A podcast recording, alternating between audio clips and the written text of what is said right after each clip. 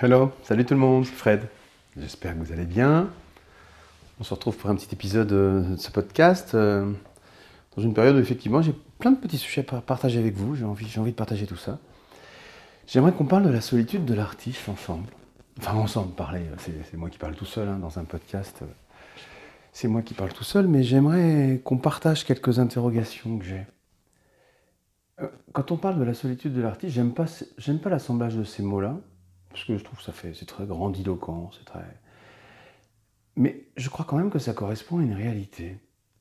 Et, pourtant, euh, moi, je suis entouré de gens formidables, entouré de, entouré de gens qui sont, qui sont remplis de good vibes, de bonnes vibrations autour de tout ça. Mais quand je veux parler de solitude de l'artiste, au moins en ce qui me concerne, hein, parce que voilà, ouais, c'est une rubrique où je parle de moi, donc euh, voilà, je peux parler que de moi, il n'y a que moi que je connais vraiment en tant qu'artiste, même si j'en vois beaucoup. Quand je parle de solitude de l'artiste, c'est.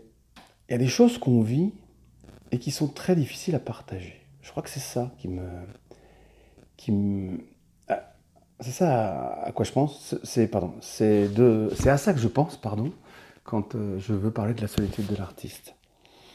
Il y a des moments d'isolement, d'exaltation, de, de, déception, de tristesse, de vide, de, plein de trucs, dans tous les sens, hein, qui sont pas faciles à partager parce que parce qu'au fond de moi, je garde quand même à l'esprit que bah, y a des choses plus importantes, plus graves qui se passent sur Terre, autour de nous, hein.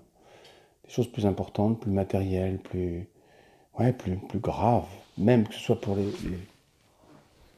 pour l'affect, pas simplement pour les choses matérielles, mais aussi, voilà, il y, a des, choses plus graves qui se passent. Bref, sans, sans donner des exemples.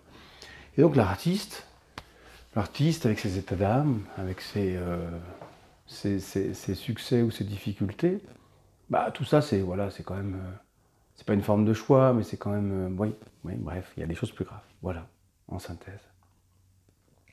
Alors quand je parle de la solitude de l'artiste, je me dis, bon, euh, il y, a un peu d'humilité là-dedans. Je me dis, bon, est-ce qu'il faut vraiment que, que je mette ça en avant et que je ressasse régulièrement à mes proches, à quelques de mes proches, que euh, au fond, j'ai pas l'impression d'être toujours compris quand j'exprime quelque chose, des doutes ou, des, ou quand, je, quand je crée. Euh, bon, voilà. Il y a des, en fait,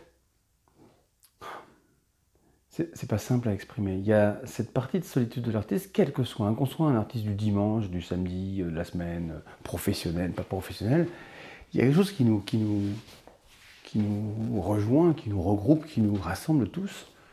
C'est quand même que ce qu'on crée, eh ben, il sort de nous à partir de rien, de rien, puisqu'en fait c'est juste des gestes qu'on applique à des outils et, qu'on met sur un support, et tout ça, euh, avec euh, toute la culture qu'il y a derrière tout ça, on arrive à créer un, outil un, objet de communication sur lequel il y a des gens qui vont vibrer, pas vibrer, aimer, etc.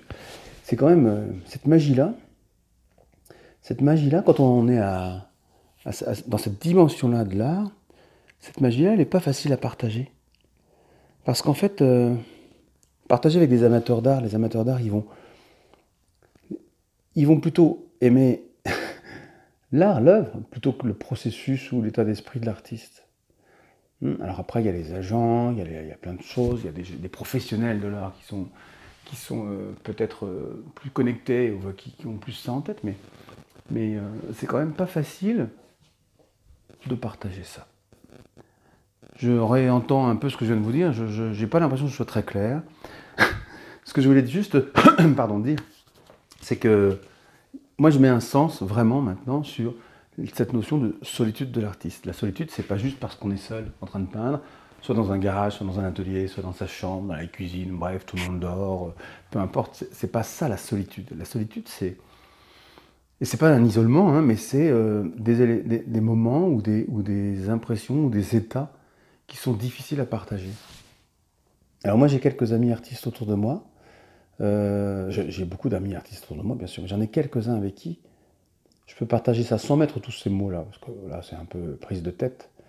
Mais, je, sens, euh, je sens être en harmonie avec eux là-dessus et, je sens que je ne suis pas seul. Donc, je voulais vous en parler Je ne sais pas si j'ai réussi. Je ne suis pas certain. Je pense qu'il faudra que je revienne sur le sujet parce que c'est, un, beau, un beau sujet et je voudrais surtout le tourner euh, positivement. Hein. Ce n'est pas, du tout, pas du tout une complainte. Mais il y a quelque chose, il y a une espèce d'état d'exception, il, y a quelque chose de très très très très différent euh, dans l'état d'esprit de l'artiste au moment où il crée par rapport à tous les autres états dans lesquels on peut être dans la vie. Allez, encore une conclusion en forme de trois petits points qui vous laissent la place d'y réfléchir et puis de me répondre, de m'interroger, de me relancer, de, de s'opposer d'ailleurs. Voilà. À très bientôt, je vous embrasse.